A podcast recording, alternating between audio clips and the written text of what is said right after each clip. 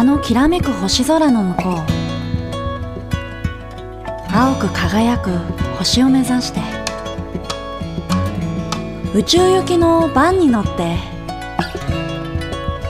自分の心が描くままに。風に乗りどこまで行けるか。心は何を伝えてくるのか。人生をもっと軽やかに。もっと楽しむために。その先のまだ見ぬ世界へ。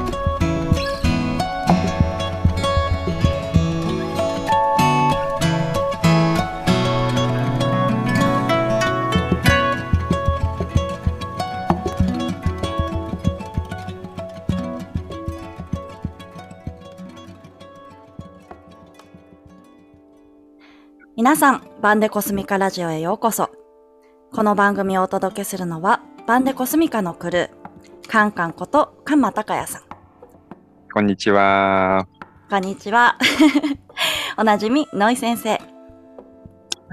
こんにちは。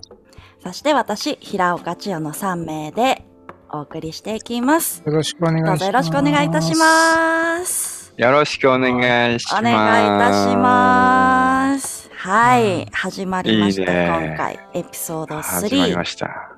3。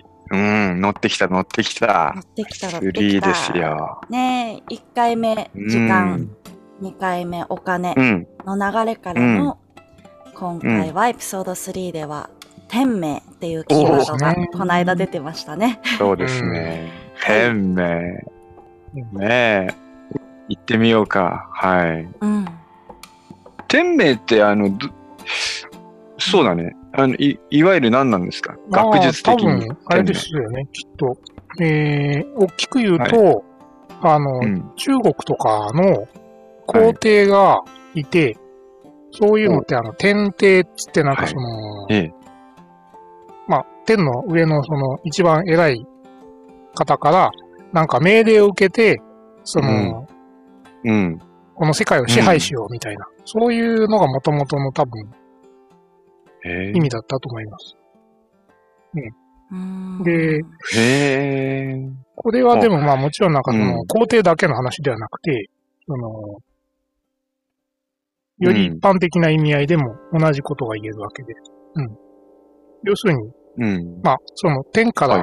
言われてやってるその人の本当の役割みたいな、うん。そういうことですよね。うん。うんなんか、そうだね。後半戦の方が、の方が、こうんう、しっくりきてる感じというかね。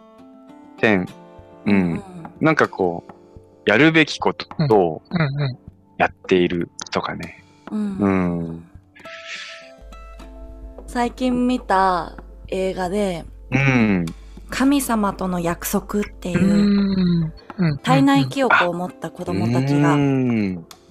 出てくる、あの、体内記憶を持った子供たちの研究をされている先生たちのドキュメンタリー映画みたいなものを見たんですけど、そうその子供たち、記憶を持っている子供たちはやっぱこのなんで地球にこのお母さんを選んで生まれてきたのかっていうのをスラスラ言うんですよね。となんか、ほんと5歳とか3、4歳、うんね、3歳から5歳、小学生の子までいましうん。たね。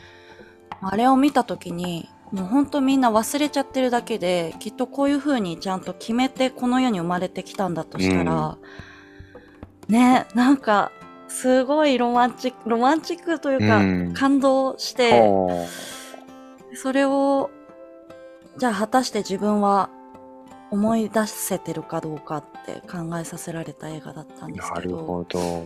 ど、どんなことを言うんですか？その5歳ぐらい。でも、なんか大体みんな、あの、お母さんを助けに来てうるん。っていう子が多かっうん。たり、うん。うんお母さんを幸せにするために来たとか、うん。あとは、ね、あの、人の役に立ちたういんと。か、うん。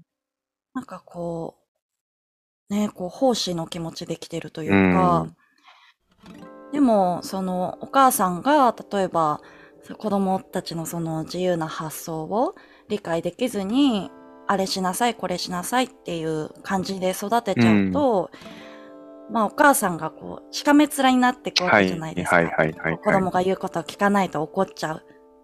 でも子供たちの生まれてきた目的はお母さんを笑顔にすることだったから、それが一番の子供の不幸であって、お母さんが怒る。そうだ。ね。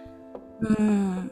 だからある意味、なんかあの映画はね、お母さんにたくさん見てもらいたいメッセージなのかなとうかなるほど。え、うん今のそうだよね。例えばお母さんがじゃあ、すごくこう、勉強しなさいとかって言い始めてきて、でもその子たちは、勉強しないとお母さんが、お母さんが怒るから、今度勉強を嫌でもやらなきゃいけなくなってくるサイクルになっていくっていうね。そのあたりから、そのあたりから、その門は開かれるっていうかさ、その、お母さんを助けたいっていう気持ちが、なんかずれた扉になってきて、うん。うん。で、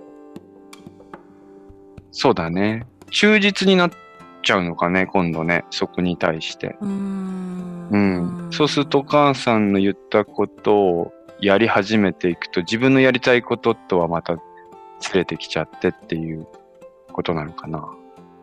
う。うんん。でも、そこは大いにあるよね。やっぱり、うん。まあ自分たちのね、小さい時、思い返しても、やっぱり、なんか言われると、言われると、初めはいいんだけど、なんかこう、自分のやりたいこととやっぱりずれてくると拒否になってきて、そこの拒否をし続けるけど、その拒否がもう言うこと聞かなくなると、諦めて、その、なるがままにというか、うんうん。聞いてれば楽だみたいなさ。う。んうんうん。まあそれが今度学校になってきて、学校の先生が言ったからやったとか、ううんん。大人が言ったからやったっていうその領域に入ってくると、そもそも本当に自分がやりたくってワクワクするとか、お母さんとの、まあ、共有、うん、一緒に何かして、ね、あの、お日様に当たって楽しいねっていう、ただその純粋的な気持ちから遠くなってきて、社会に生きなきゃとか、お金を稼がなきゃみたいなところに突入していくってことですよね。うんうんうん。どんどん曇っていっちゃう。曇るし、天命、まあそれがそのあたりの天命からのこうずれた、ずれていくっていうところなのかもしれないし、うん、要は巻かれていくってやつだよね。う。うんん。うん。このあたりとやっぱり天命のあたりっていうのがすごくリ,、リンクしますよね。野井く。うんん。なんというか、うん。矛盾を自分の中に抱えてきたときに、なんか、その、なんで矛盾を抱えてるんだろうって自分が気づいたときに、そこには何かその、うん。何かとさっきその、カマ君に言ったズレ何とズレてるのかが、うんだんだん分かってくるっていうか。その何とずれてるかっていうのが多分天命とずれてるから、自分の中に矛盾を感じるようになっていくというか、うん。そういうことなのかなと、まあ、今聞いてて思ったのは、うん。そういううん。うん。うん。そうだよね。だからあまりにもその外界の世界がこういうものだって言われれば、なんとなく自分はそうじゃないと思っていてもそうなのかもしれないっていう、こう、まあ自分を守れなくなっていくっていうかさ、自分を守れなくなってきたときに答えが出ないから、うん。暴れるっていうさ、うん、もうぶっ放すっていう、その、おい、なんだよ、この矛盾っていうのが、やっぱりその思春期とかうん。にまず出てくるさ、その、うん。暴れる、うん、心が暴れて、体が暴れて、あの、周りにいる人全員傷つけて、なんかこう、あるもの全部ぶっ壊してみたいな、そういうこう衝動になっていくっていうのはよくわかる。うん。全部燃やしたかったみたいなさ。うん。うんまあ自分すら破壊したかったみたいな、そういうこう、矛盾がそうさせるっていうか、でもどうなんだろう。俺は結構そういうこう破壊的な、その、あの、思春期っていうかさ、あの、そのでも実際にね、あの、家を壊してて窓ガラス割ってっていうことはしなかったけど、うん。その破壊をずっと水の中でこう泳ぎ続けたっていうか、うん、うん。どんだけ泳いでもその先には行けなくって、そのでも破壊が、破壊をしたいから泳ぎ続けたっていう感じなんだけど、ううん、それは多分、そうん、表現がみんなそれぞれだと思うんでね、うん。その時にサッカーに集中していれば、ボールに、ボールを遠くに蹴ることによってもっと破壊ができたかもしれないとかね、音楽かもしれないし、実際に本当に窓ガラスに向き合っても、あの割れる感じで本当に破壊ができたとか、でも破壊をすればするほどもっとわからなくなってきてっていうさ、ううん。ん、で、社会的にこう、じゃあその人のものを盗んだり壊したりすることで、じゃあ警察に捕まってみたいな、どんどんその、うん。どっぷり社会に入っていくみたいな。うん。うん。なんかそのあたりってすごくこう、その5歳のこのね、記憶が社会にずれて、社会に入っていくときの大きいこの矛盾とずれを、やっぱりどうやって、うん、どうやってこう、どうかな、どうやって守り続けるのか、いや、破壊し続けるのか、そのやり方は多分本当それぞれだと思うんでね。守り続けた人もいると思うし、破壊をせずに。うん。でもどうなんだろう。そこのあたり、あすごいこう興味深いですよね。あの、今、カマ君の話をずっと聞いてて、はいまあ、僕が思ったのは、まあ、いわゆる、まあ、人類学的な、その、テーマの一つではあるんだけど、うんそ。の、うんまあ、人類学ってその、まあ、各社会の中の、その、人の成長のプロセスっていうのを見ていくんですよ。で、人が生まれてう、ん成人して死ぬ。このプロセスがあるんだけど、うんその成人、真ん中でその必ず成人になるんだよね、大人に。で、大人になるためのプロセスっていうのは、その、必ずその子供からその大人になるときにその矛盾と戦うプロセスが必ずどこのその、何？社会にも存在するんですよ。うん。うん。うん。で、それがいわゆるその、はいイ。ニシエーションというか、うんその、なんだろう。何かを突破する体験をさせるのね。あうんの、先住、先住民というかその、うん。うん。うん。うん。古い暮らしをしている人たちは必ずその成人するときに、まあ、儀式を使ってその突破させる体験を体験させたりして大人になるっていうのをプロセスで得るんだけど、どこれが例えば近代の社会になってくると、はい。はい。これが全部ね、なくなっちゃったのよ。その体験させるっていうプロセスが。うん。なんかみんな大人になれなくなっちゃって、はい。はい。はい。で、なんかね、成人式っつったってみんなで集まってなんかね、うん。同窓会やるみたいなぐらいな感じでしょ、日本なんて。ああ、あ、でもさ、なんか前にね、放浪しているときに、そのヨーロッパの方の若い子たちと話してるときに、その18歳になったらうん。家を出させられる。で、結構な割合でその旅に行くことをあの促すっていう、促せられるっていうふうに聞いたことがあるけど、結構だから、うん、その18ぐらいのその若い子たちがバックパック背負って、こう、いろんな国に行って、そこで初めてそのうん。世界と向き合って、うん、自分のその、そまあそれってもしかしたら儀式なのかもね。その、うん、うん大人になる世界を見てこいっていう、その、うん、結構よなんかヨーロッパの方はそういう風にしてるっぽいですけどね。日本はなんかこう、いつまで経っても、うん。みたいなところはあるよね。うん。儀式なんて、ほんと成人式して、なんか お酒が飲めるとか、まあ、ぐらいだね。うん。うん昔はそうじゃなかったんだよね。やっぱりその元服っていう儀式があったわけだからね、日はい本でも。はいはい。うん。それはやっぱりもう、すごい結構厳しい、その、うん。ねしきたりがちゃんとあるから、その、うん。何？そっから先はもう、なんだろう、社会の中でも一人でやっていかないといけないっていう、そのね、完全に、まあ日本の場合結構、近代っていうかその、男性社会の場合はちょっとだいぶやっぱり意味が、あの、厳しい感じになってるわけなんだけども、うん。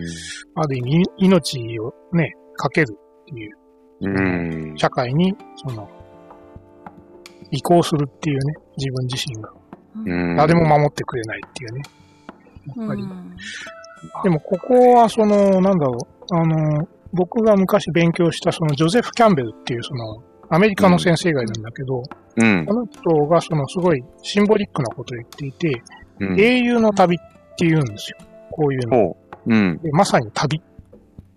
旅なんですよね。うん。で、何かっていうと、その、もう必ずそのさっき言ったように、その外界に、旅に強制的に出させられるプロセスがあって、えーそこで、その、何者かその、怪物と戦って、まあこれ神話の話になるんだよね、結局うん。うん。で、怪物と戦って、それをそのやっつけて、で、まあ、凱旋して戻ってくるっていう、その、うん。一連のその、出て戻るっていうそのプロセス。何かを成し遂げて。はいはいはいで、。これによって何をやるかっていうと、あの、父親をかえ超えるっていううん。体験をするらしいんですよ。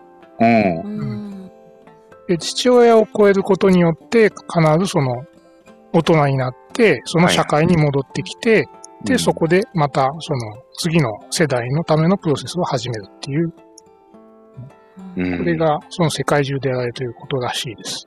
なるほど。今パッとあの、虹の戦士とかね、思い出しましたけれどもね。そういうことなんですよね。あれもその伝説の一つですよね。そうだよね。うん。うん。うん。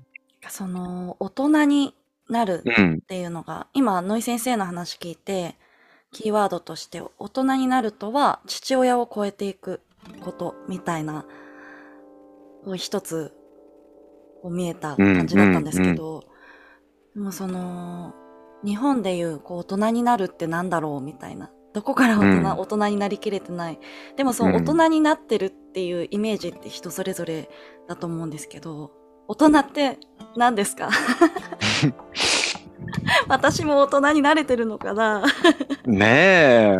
本当だよね。大人ってなんだろうね。うーんいや、本当に、あの、定義しない方がいいのかもしれないしね。うんうんあの、結構そうかも。自分の中であんまりこう、決めたくない感じかもね。その、うん大人とはっていう。その、うんうん。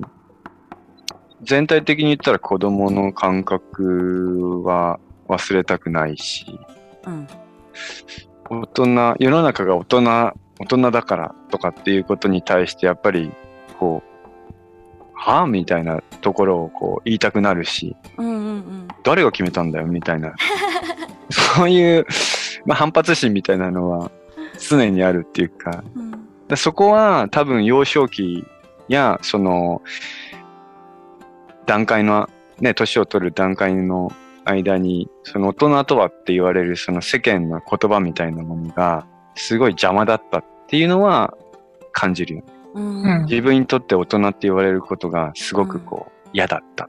うんってことは、社会が作り出す、まあ日本の社会が作り出すその大人の定義があまりにもなんか、ぐっと来ないっていうさ、うんうんうんもうぐっ、ぐっ と来ない。うん。そうそうそう来ないよね。ぐっと来ない来たら、イエーイ大人になり、なりますみたいな感じなんだけど、うん今まで、そうよ。うん。まあ、実際のところさ、その、大人になるってもっと単純な話で、そのうん。、親との決別なんだよね。あ両親とその、うん。決別して、うん独立して、自分のやりたいことをやるっていうことなんですよ。うん。これが大人だと思う。あ。もっとノイペディアにはやっぱそうやって出てるんだね。いや、どっかこの辺にあるんだけどね。ああ、はいはい。右、右、右後方あたりに。うん。うんなるほど。だから、割と単純だと思う。うんうんうんうん。確かにね、あのうんでもそうかも。い今、親のね、こととして、まあ、野井くんもねお、お母さんの面倒見たりとかしてるけど、なんか、俺も今、横浜の実家にこう滞在して、うんまあ、旅の途中とは言いつつも、もうなんか横浜で暮らしてる感じがあってね、その、もうこの年になってもそのあたりは言われないだろうみたいなところをなんかこう、エネルギーで言ってきたりするわけですよ。うんその母親がね。で、うわ、出たこう、懐かしいみたいな、こう、中学の時にすごいこのエネルギー感じてたみたいな、なんか、そういうのが、もう、なん、今まではもう、カッとなって、こう、ね、窓とか蹴って、なんかポコッとこう、部屋のドアが穴開いた跡とかも今あるけれども、なんかそういうものから、なんかすごくこう、あ、懐かしいなーっていうのをこう、大きく見えてるといううん。か、うん。とは言ってもやっぱり何パーセントかは、いや、そこさ、みたいな、そのカチンとくるところもあったりして、うん。まあ結局その親との関係っていうのはやっぱり、向こうは何か言いたいっていうさ、その言いたいイコール愛っていうところが、まあ言い過ぎるともう愛でも何でもなくなってきて、ただのこう、あの、命令になったりとかね。うん。なんかこの辺がやっぱりすごいこう、皆さん親との葛藤っていうのは、うん。イメージしたらもうすぐそこにあるだろうし、うんうん。まあ絶対切っても切り離せない、こう、親から生まれてきてるわけだからっていうさ、しかも体内記憶の子供たちによると自分でちゃんとこの親って決めてきたってですよね。うそんな言うんん、そうなんだよね。そこに何かがあるんですよね。うん。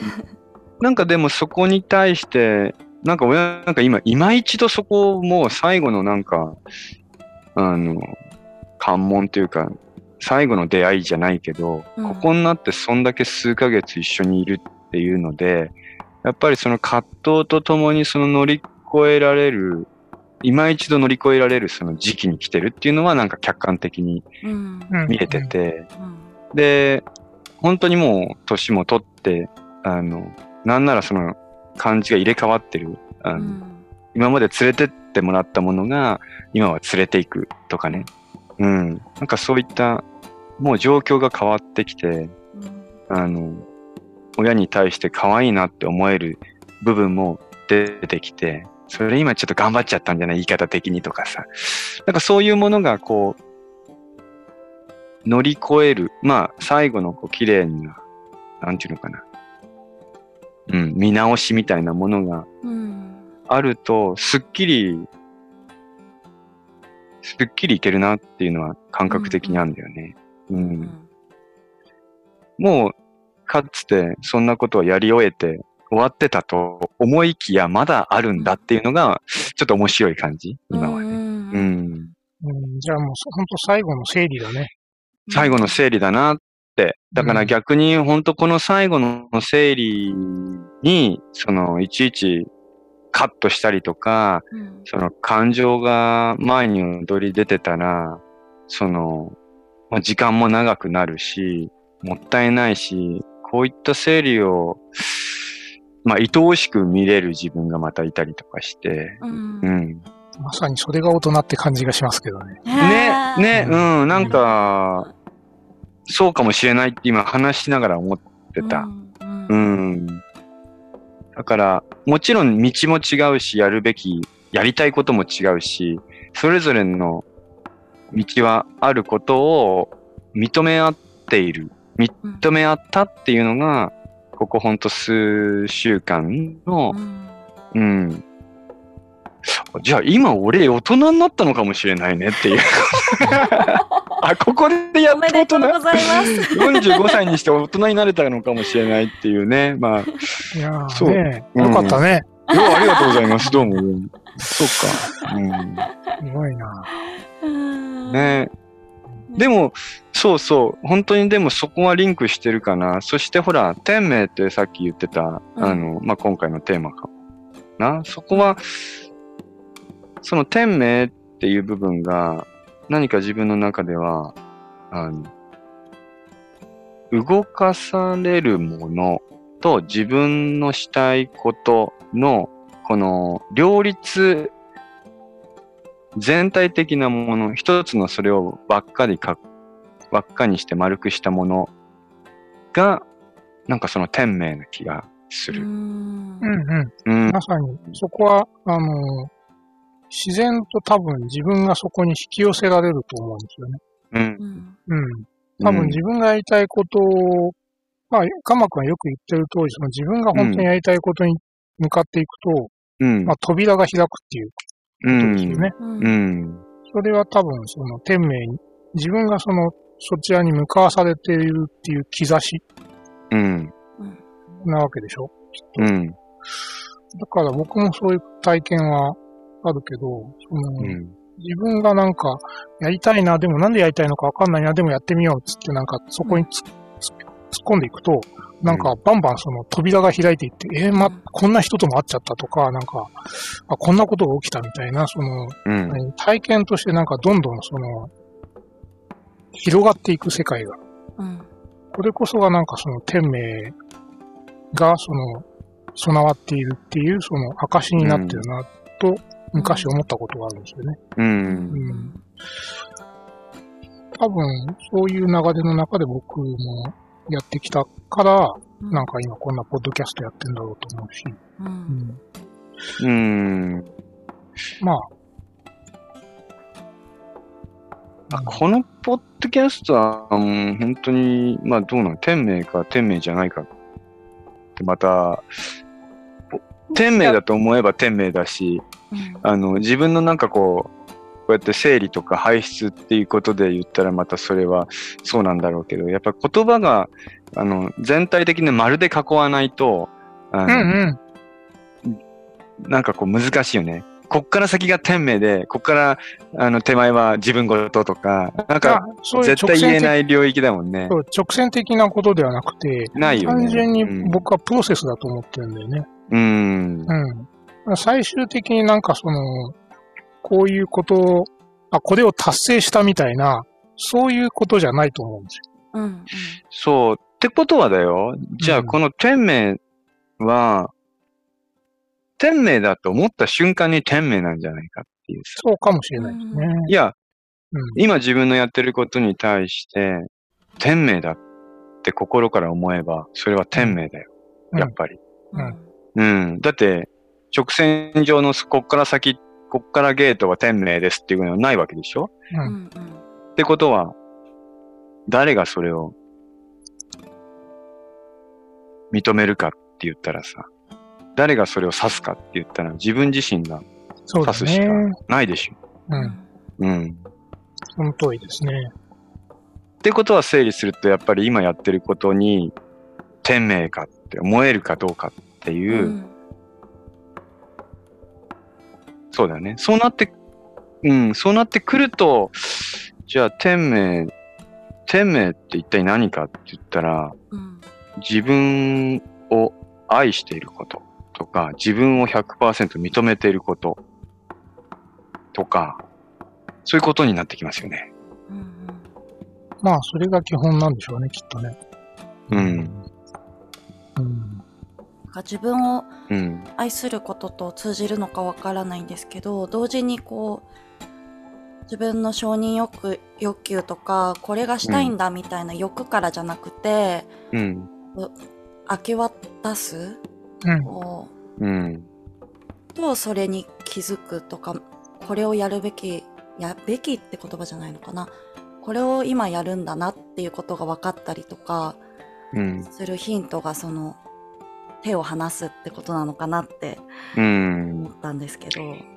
これまたね、むず、難しくって、それ、うんそれだけではないっていおう、ーその、そその瞬間はそうで、うんそう思う、思うかもしれないし、まあその、ね、何かをやれっていうメッセージが来て、それをやり、やるんだけれども、その、その状態をまた今度、キープしていることが、今度難しくなってうんうん。くるわけよ。なんでって言ったらやっぱり、側殺せないから、うん。生きてる以上、うん。絶対あるもんだし、そこの、そその辺のその常にキープしていく位置みたいなものが、なんかとっても大事なところかなって思って、うんうんうんその、みんなね、安心しちゃうんだよね。それを言う言われて、それをやったことに対して安心しちゃう。うん、ううん、うん。うん。いや、そこからが、うん実は大事なうん大事つか大変だよね。そっから先は。いやもう大事ですよ。もう、ぶだうん、大事という、そのもう、そっからが、だからステージが変わっちゃう領域だから。うん。でもそれにはやっぱ今まで、あの、窓ガラスぶっ壊して、とにかく人傷つけたり、とにかく生きるってなんだろうとか、自分ってなんだろうっていうのを余すとこなく全部やり、やった結果が、その関門に来るわけじゃない？うん明け渡したいっていう関門に来るわけじゃない？うんうん。なんか、それも、あの、大人っていう部分ではリンクしてくるのかなと思うよね。うん。うん。その明け渡す、その領域から、今度は、まあ、どちらかっていうと宇宙の領域に入ってくる。宇宙を感じる領域になってくるから、うんその自分のものを、自分は自分のものなんだけど、自分のものではないうんっていう、その領域に入っていくわけ。ってことは自分、自分では、自分ではコントロールできなくなっていく世界を今度冒険し始めるっていうのは、うんうんすごい難しいことで、うん。で、それには変化が必要になってくるから、うんやめていかなきゃいけないっていう。手放していかなきゃいけないっていう。うん。慣れちゃいけないっていう。うんこれが難しいところですよね。うんうん。しかも手放し続けないといけないんだよね。そういうこと。うんってことは、保証ができない。う。うんんうん。今できることを究極に幸せに思えて、生きてて、明日終わることに万歳できて、ううんん。っていうところは、なんかこのプロセスのうちにある部分。うん。このあたりが天命に生きるっていうところと、はい。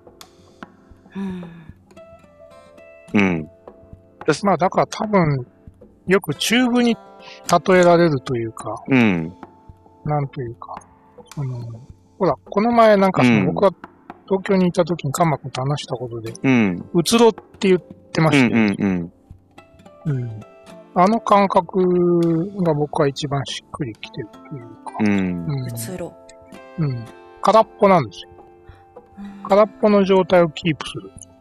なんだろう、その、その時話したのは、あの、ご神木の話をしてうたんですね。ん。はいで、ご神木っていうのはなんか、あの、どういう状態になるとご神木になるかっていうと、真ん中がその腐って、中が抜けちゃうんですよ。うん。うんで、この真ん中が抜けちゃった状態の木が、もっと、そもそもご神木になりやすいというか。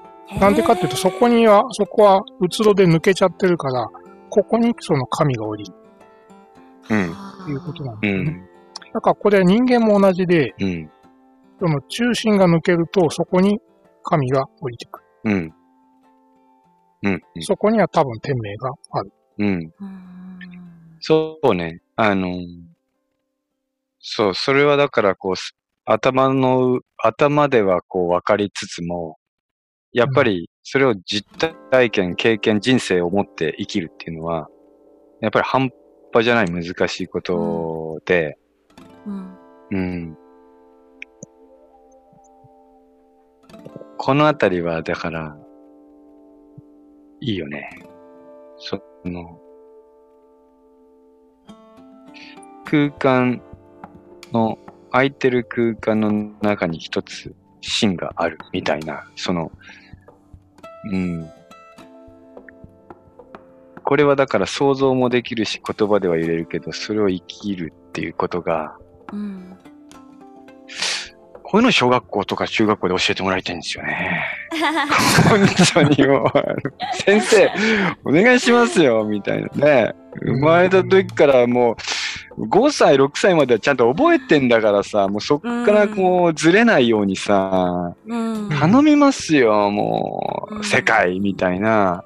うん。でもやっぱり世界は、どうしてもその、争おうとしてるし、これがこの領域から、一直線上で言ったら、この領域からここまでは僕の世界で、ここから先は、あの、君にはあげないよっていうことだし、それって完全なる、そんなうつろから一番遠いところの、その、位置？うん。人間はそういったその、領域を超えれる可能性が大いにあるのに、なんでまだまだそんな可能性をこうシステムとして導入しないのかっていうのが、うん全くこの社会に生きてて納得のいかないところ。うんうんうん。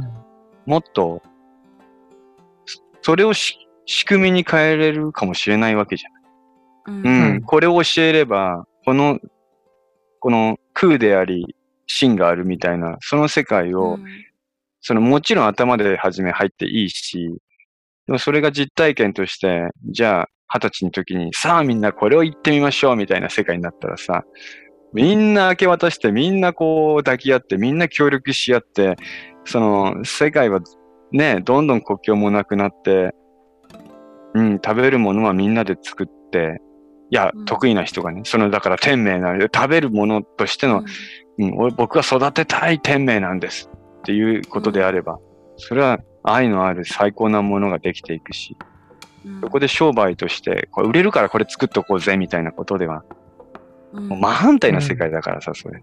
うんうん。うん。これはやっぱり教育がないよ、そこに。テキストがない。うん。このテキストは、早速作るべきですよ、ノイ君。そうですね まあなんか、タギーライフっていうのを作ってるんですけどね。あ一応。そうだね。うん。やっぱりまあ、もっとそういったものがありふれていけばいいから、あの、そこの感覚わかる人はどんどんそのテキストを作っていけばいいかなって思うよね。うんってことはうん自分の、あの、整理にもつながってきて、うんだからもうそういった本、うん、本なのか、まあ本じゃなくてもいいんで、なんなんでもいいんですよ、音楽でもね。うんうんただそういったものが、ちゃんと綺麗にこう、外に出て説明が効くようなもの。ううんうんなんとなくみんなこう、美しくって素敵であって、うん、まあ、よかったね。で終わっちゃうテキスト。それはテキストじゃないと思うんだけど。だからその、本当のテキストが必要。うん。567、5、567。本当そのあたりから、子供たちは何か社会に巻かれてっちゃうから、うんううんん。その社会から、俺はいつもなんか思うのは社会から逃げようと思っているっていう言い方になっちゃうんだけど、それは逃げることじゃないよ、カマ君とか言われるけど、いや、俺の中ではもう最大限逃げてますみたいなさ、ううんん。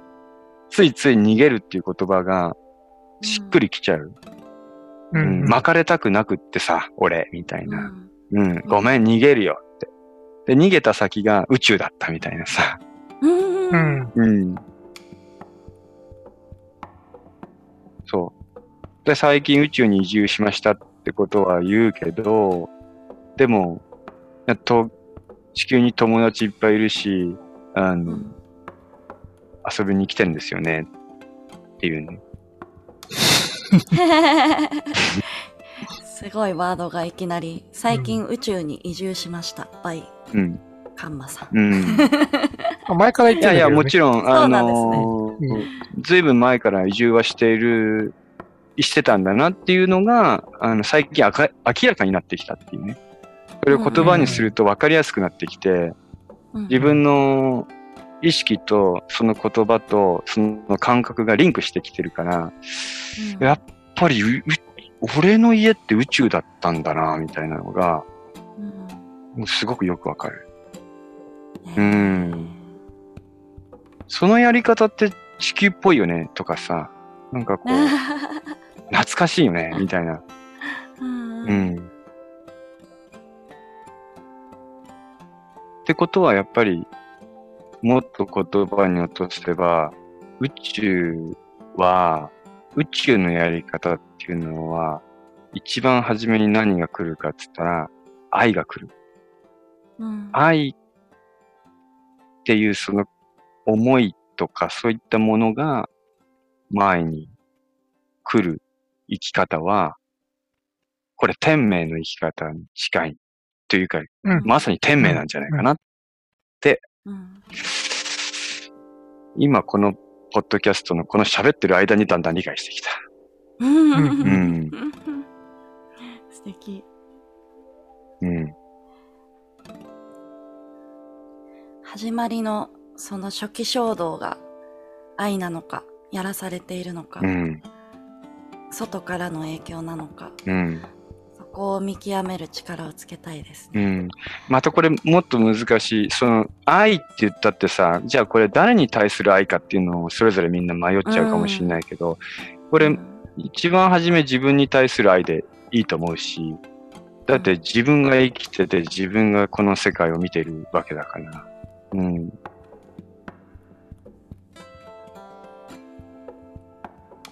うんそうだよね。そこが結構肝だよね。うん。特に、あの、日本人の場合って、その、うんまあ最近本当になんか、あの、戦争の話題とかを聞いてて思うんだけど、まあ兵隊みたいだよね、日本のその、うん。お給料もらって働いてる人たちって。うん。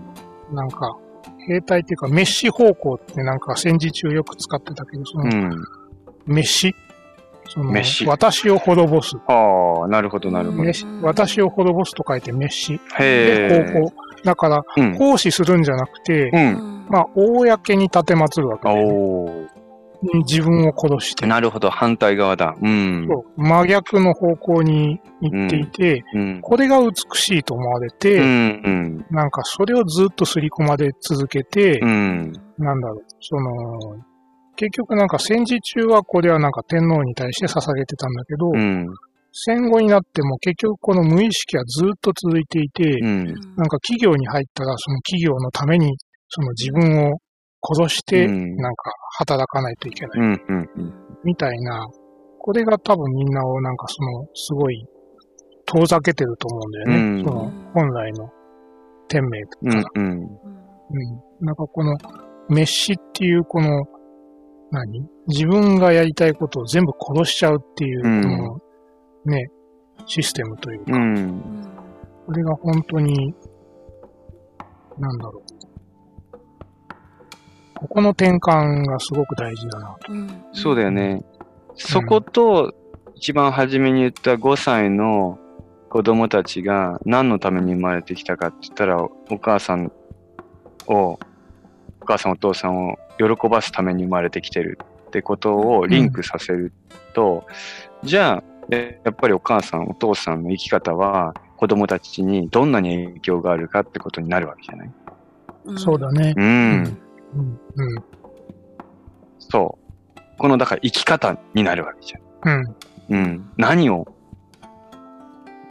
お父さんお母さんがそういう生き方をしてないと、うん。子供たちが天命を生きれない。生きれないよ。生きれないじゃんそういう。ことだよね。うん。うん。なんでったらお母さんは勉強しろって言うから。う。うんん。なんで勉強しろって言うんですか、お母さん。うんうん。いや、社会に生きていけるようにとか、例えば、勉強していい大学に行っていいお給料をもらうためにっていう、なんとなくどこにでもあるようなフレーズは一般化しちゃってるけれども、それ本当ですかみたいな。本当にいい大学行っていい就職先行ったところで、それを幸せって呼ぶんですかっていうところを今一度やっぱり、お母さん自身、お父さん自身が考えたときに、勉強しろっていう言葉は一番遠くなっていくんじゃないかなって。うんうん。うん。勉強しろっていうんじゃなくて、好きなことをしなさい。うんあなたが今思う最大のことをしなさい。っていう、それ子供、イヤッハーっつって、いい関係じゃん。お母さんありがとう。うん僕好きなことやっていいんだね。当たり前じゃない。あなたは自由に生まれてきてんだから。好きなことをしなさいって言い続けた子供はどうなると思うねえ。うん。わかんない。俺は実験中っていうところねえ、で。カンマさんのお子さんが楽しみだな。でも、でも、時間かかるからねっていうさ。うんそううん。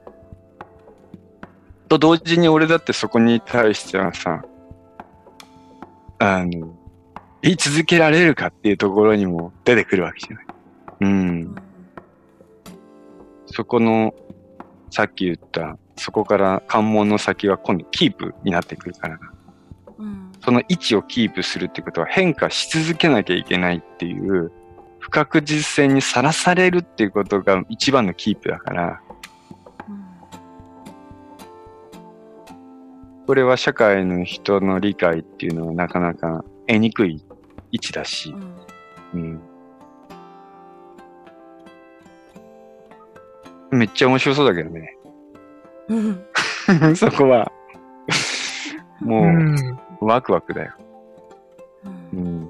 まあ僕の場合は本当そこに今まさに向き合ってるところですよね。うんその子供の頃のその天命っていうのは、はい。やっぱり多分母をその喜ばせたい。はいはい。まさに今僕がその日々やってることですよ。、うん。介護なんてもう、うん母ちゃんのなんか笑顔を見れ見れると一番やっぱうん、嬉しいわけ。うん、うん、う。うんんで、そればっかりやってるとうん自分のことがおろそかになるでしょ。来た。うん。だから、なんか、その、この前ね、うんカンマ君たちとずっと話したけど、うんその自分が本当にやらなければならないっていうか、自分が一番そのやってて、うんその、自分が喜んうでるん。ことをうん。もう一度見つめ直さないと、はいその、今僕はなんか前に進めなくうなってるん、うん、うん。うん。まさにはいはい。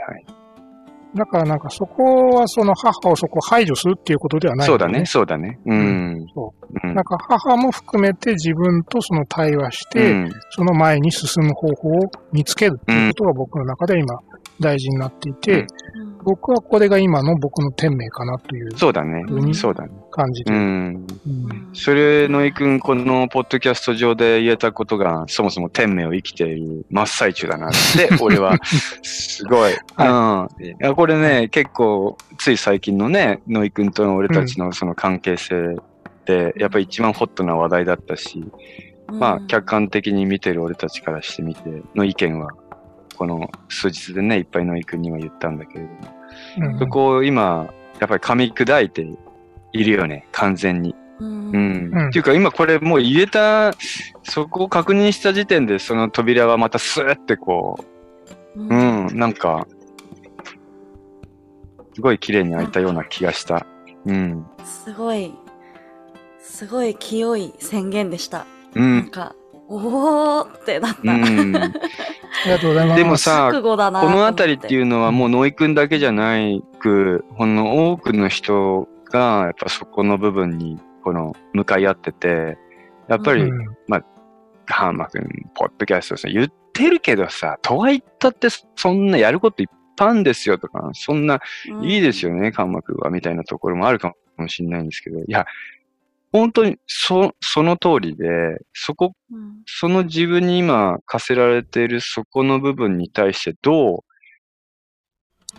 そこの、さっき言ったノイ君のやりたい、やるべきことと、お母さんへのその喜ばしたい部分との、そのうんそこのこの、まあ、なんていうのかな。向き合う。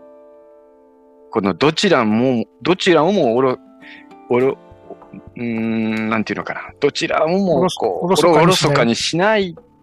うん、で、その先、その先に進むかっていうのは、やっぱりこれさっき言ったその変化と手放しがそこにどうしてもやってきちゃう。だってうん。変化っていうのは手放しがなければ変化にはならないから、うん。ここの変化をするにはその先にはいけないっていうのと、変化をするには手放さなければいけないっていうところが、これもう、何ですかあの、3点セットみたいなもんですよね。に鶏が先か卵が先か。そうそうそうそうそう。でもこれはいつでもセットで、う。うんん、あの、わかりまあすよ、ね。るんですよ。うん。やっぱりみんなを、本当にその変化っていうことはもう、なんなら忘れたいぐらい、今のことで、これを長く、うん、続けたいっていう人も多いし、うんうん。ここまでやってきて、ここまで作ったものをなんで手放さなきゃいけないんだっていう思いもよくわかるけれども、うん。これ、未来の世界に関わることになってくんだよね。この変化を恐れないかどうかっていうのはさ。未来をこの瞬間に作れるってことなんだよね。うんうん。ってことは未来をどうしたいか。素晴らしいものにしたいならば変化をし続けるしかないっていう。これ、あこんなに初めて言い切ったかもしれないね。うんうん。まあ、まさに変化こそがその、お役目というか天命そのものだよね。そうなんだよ。ある意味う。んうん。だって、止まってたら何もできないわけだから。そうん。止まって、まあ実は本質的にはなんか全部止まってるんだよね。全部永遠だからう。。うん。永遠で止まってるんだけど、それだと神様になっちゃうから、そのそこから脱却して、したくて、今のその、この世界が作られてるわけで、やっぱり、これを楽しまないと、そもそも、なんだろう、意味がないっていうか、うん。うんうん。そ。そこが全てかなと思いますね。うん。うんうん。ってことは、天命ってことは変化ってことか。うんまあ、めちゃめちゃ、めちゃめちゃ、なんか、はしょるとそんな感じですかね。うん。最初のイメージと違いました。お最初のイメージはどうだったの？なんか天命っていうともう決められたうん運命みたいな、うん。うん、変わらないもの逆に。ああ、そういう感じだはいはいはいはいはい。そうだね。もう決められてきたもの、うん。持って生まれてきたものうん。みたいな。あ、でもそっか、それを、それを天命を生き続けるために、周りうんのいろんな変化をうん。受け入れて手放していくってことなのか。うん。うん。うん。まあ、そして自分も変化し続ける。うんその時の状況はどうなってるかって言ったら、自分が追ってる範囲で前から物事が来てる状況になってる。うん。うん。まるでねうんうんまるで。うんってことはそのものは、波は自分の前に来て割れる時にテイクオフして乗ればいいっていう、うんみんなその波前に来てんのに乗りたくないって。なんでって言ったら、今、今からの、この波がいいって言ってさ、もう乗り終えてるのにさ、乗らないわけじゃん。うんうん。いやいや、あの、動いてるんですよ、世界は。っていう、その、まさに世界に、一つ、自分っていう人生が、このタイミングで合わさってるっていうだけのことかなって思うと、自分が制御しきれない領域のものは、実はそれが主になってるってことに気づくと、うん天命の領域に入るんじゃないですか。うんうん。あーなんかみんなで生きてるんですねって思った今 うん。ちょっとざっくりしすぎていやいや、でも本当みんなで生きてる。そしそれぞれて、やっぱり生かされてるっていうことなんうんうんじゃないかな。うんうん。うん。生かされている。うん。生かされているってことを、本当にもっともっともっとみんながか感じ、奥から感じたら、その、な何かを奪おうとか何かをしてやろうとかっていう、一番遠いところで生きていれるはずなのに、今、世界は戦争を選んでるわけで、うんうん。これは、毎日の思いだよね。うんみんながその毎日の思いを、思いから遠いところにいるん、証だよね。うんうんそれが戦争って形で目の前に現れて現れたよね。うん。うん変わろうそうだよ。うん。変化変化。うん。うん変化を楽しむ。うんそうそうそう。自分が本当に何をしていることが穏やかで気持ちよくて宇宙かっていう、そこの、そこの選択からでいいんじゃないですか。うんうん。全部今やってることやめたって、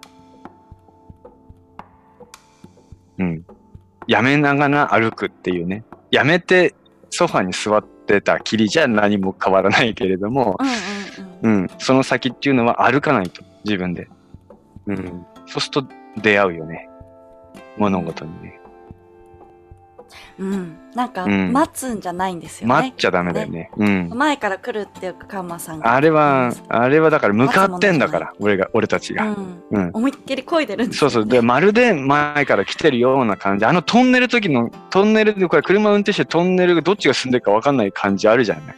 うんあれはアクセルズバーンって踏んでるけど、まるであのトンネルの光が前から来てるような感じに思えるみたいなあれは俺たちが進んでるんだよっていう。うんうん。ああんな感じ。だから前から来るって言い方は、まあまあ分かりにくいけど、うんまるで前から来る物事が来てるような感じになってしまう。それには俺たちは高速を入れては走り抜いてるっていう。うんうん、うん。走りまくってるよ。変化しまくってるよ。うんうん。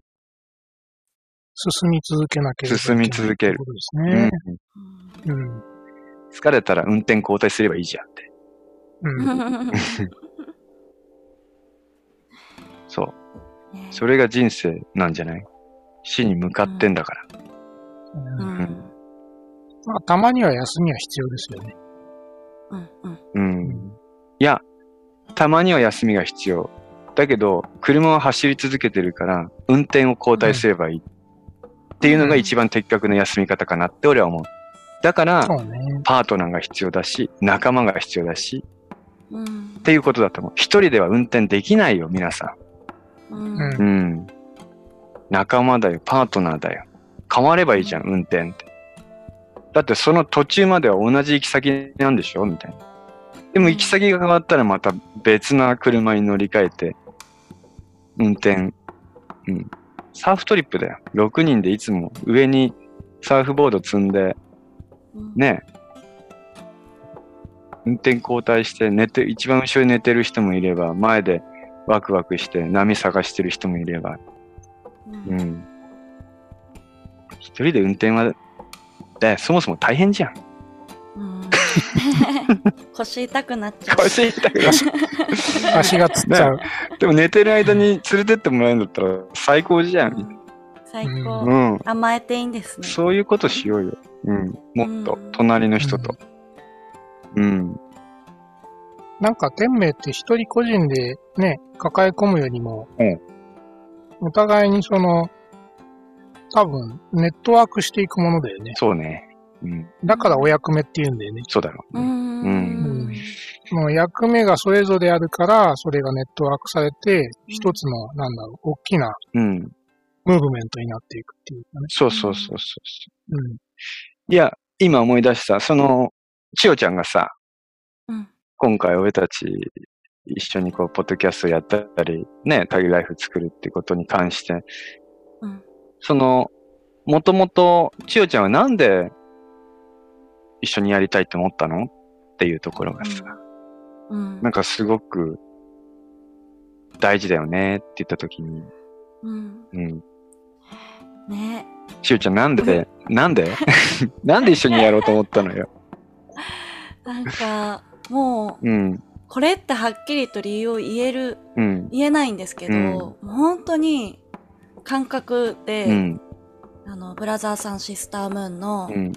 10の話、うんエピソード10の話を、全然その時はカンマさんともつながりもなくね、うん。友達が、千代ちゃん好きそうっていうつながりで、うん。あの話にたどり着いて、ふっと聞いた時に、うん。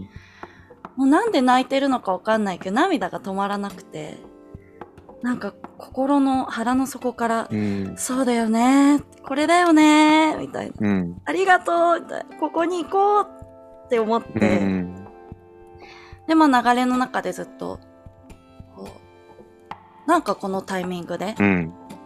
ワンデコスミカの投稿を見て、ふっと目に入ってきて、うん。なんか、ね、私は今まで音楽とかヨガとかで発信してた心の中の大事にしてたことだけど、全然違う分野でも何でもいいから、うん。とにかくこの大切な、うんこれだよねって腹の底から言えることを、うん。世に今発信してくれてるこのチームうん。に、何ができるかわかんないけど、何でもやらせてくださいってメールしたんですよね。なんかもう言わずにはいられなかった。うんもうそのメールするときとかもすごい心躍っていて、ワクワクしてて、うん。何かここにあるっていう、うん。何かはわからないけど、い行ってみよううん。っていう感じで。でも、まさかのうん。今一緒に喋ってるっていういや、流れでしたけど。本当に、うん本当にだからその、そこはさ、別に、お金が稼ぎたいとかさ、例え、ば、この、このチームで、その、どこかに何か、こういうことを絡んでると、自分の何かのために役立つだろうとか、そういうこうことじゃなくて、純粋にその、そのうん。心が、なんかやるべきことをやろうとしていたっていうか、うん。なんんかそこに、うん、いつもだったら、うん。そういう自分のじゃあ、例えばね、やってることをもっと広げたいとか、うん、そういうのと全然違う場所にいましたね。うん。もうただただ心、魂が触れるってこういうことなのかなみたいな。はいはい。フルフルしてたフルフルして。で、もう何でもやりたい、やらしてくれ最高だみたいな。そう。なんだこれっていう。きっと、きっとそれを、その、俺たちが決める領域ではないっていうか、その、うんもうそこの思いになった時点で合わせたっていうのは、誰よ？誰が合わせたんだよっていうことになってきて、うん。うんそういう領域の話じゃん。うん。うん。だからやっぱり俺たちは未来を素晴らしいものにしたいと思ってるし、ううん。ん、その天命に関して大いに生きようと思っているし、そういったところが、こう、共感し合ってうん。今の形になった、なっているって、これうん現在進行形だけれども、うんなんかそのあたりをね、千代ちゃんはすごくこう、感じたっていうか、その、うん。うん。なんか、本当にだから言葉がいっぱいありすぎて難しいけど、魂とかがちゃんとこう、前に踊り出て、やる、やる、やらされている、やるべくして私はここにいるとかね。なんかそういうこう、領域な感じ。うん。うん。俺たちも、あの本も、このポッドキャストも、なんかそういう感じがして、ついつい目をと閉じながら喋っちゃうっていうか、う んそうなんですよ。だから、うん。うん、うん、その領域は、いいじゃない？ちょっと、ちょっと会話見てもいいわけよ。怖い。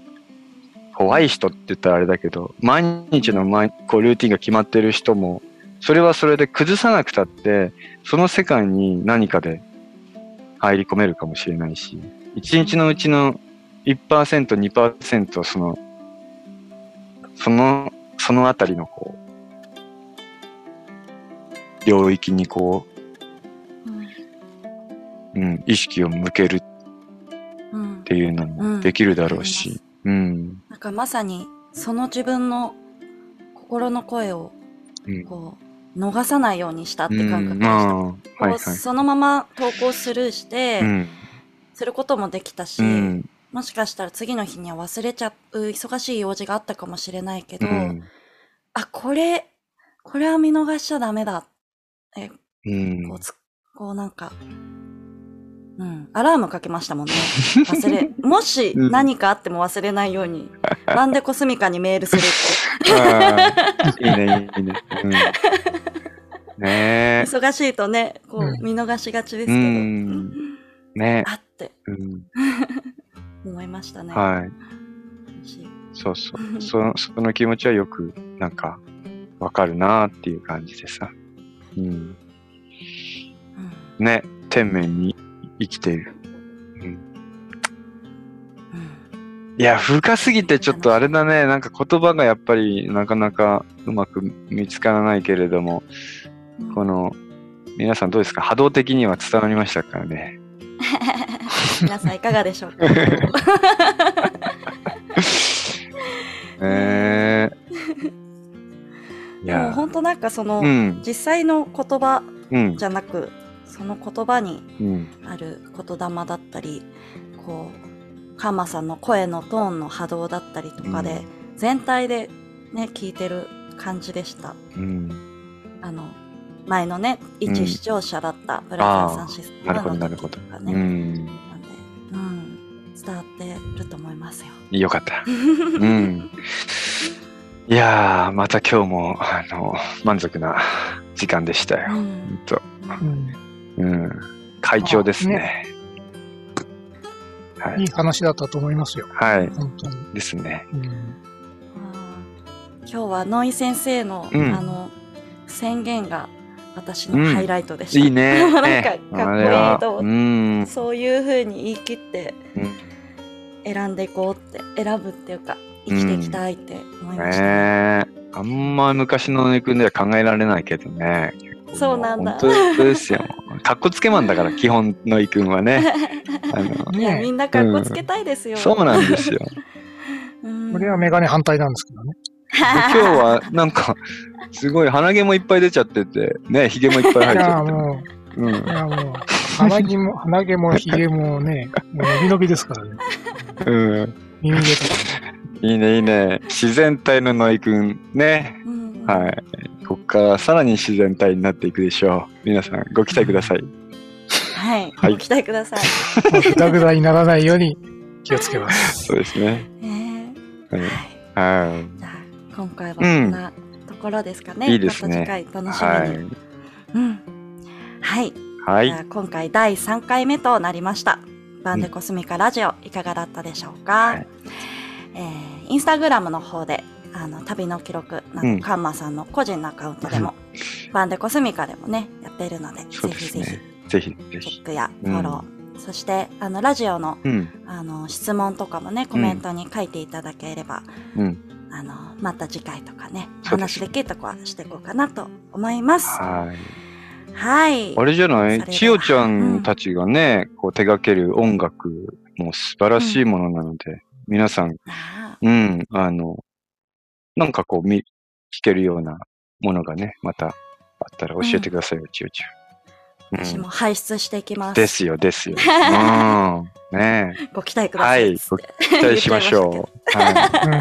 ありがとうございありがます。とねはい、うんじゃあまた次回お会いしましう。ょう。ですね。最後のセリフは、はい。カンマ委員長に。いやいやいや、もう、たまにはこれ、ノイク行ってみたら、ちょっと、お今の感じ。あ、それもいいですね。そうね。みんな、今回ちょっとうん、楽しみにしてるから。よし。なんだっけ？なんだっけ、うんまたまた。いや、いいんだよ。ノイ君の言葉で締めくくっちゃってもかっこいいじゃん。え？そうなの？そうだよ。うんそうですね、はい皆さん、あの、せっかく今日は天命の話をしたので、ええ。えーなんか、忙しい日々だとは思いますけれども、ええあの、天命にを意識しながらうん、日々の生活を生きてみると、はい。また変わっていくんじゃないでしょうか。変わります。はい。ぜひぜひ皆さん、はい。ありがとうございました、今日は。ありがとうごありがざいました。とうございます。はい。ライドイントゥーザドリームです。はい。バンデコスビカがお届けいたしました。お届けいたしました。そうそう。出てこないところは友達がフォローする。ね。はいはいよかっ。た。てか、一緒に言わないとね、やっぱね、最あ。言いたいんだね。言いたかったね。そうそうそう。あ待ってる興味な。せーの。ライドイバンデコスビカががおお送りいたしまししましたた。全くずれずれですけども。はい。ラグダだね。楽しかったですよ。ありがとう。変化していきましょう。この先も。行きましょう。ねありがとうございますありがとうではでは。もしもあんたのまたね暴れ出しそうになってもの道は行かせちゃダメさ。そこに日が差すことはないだろう。人の数だけ思いがある中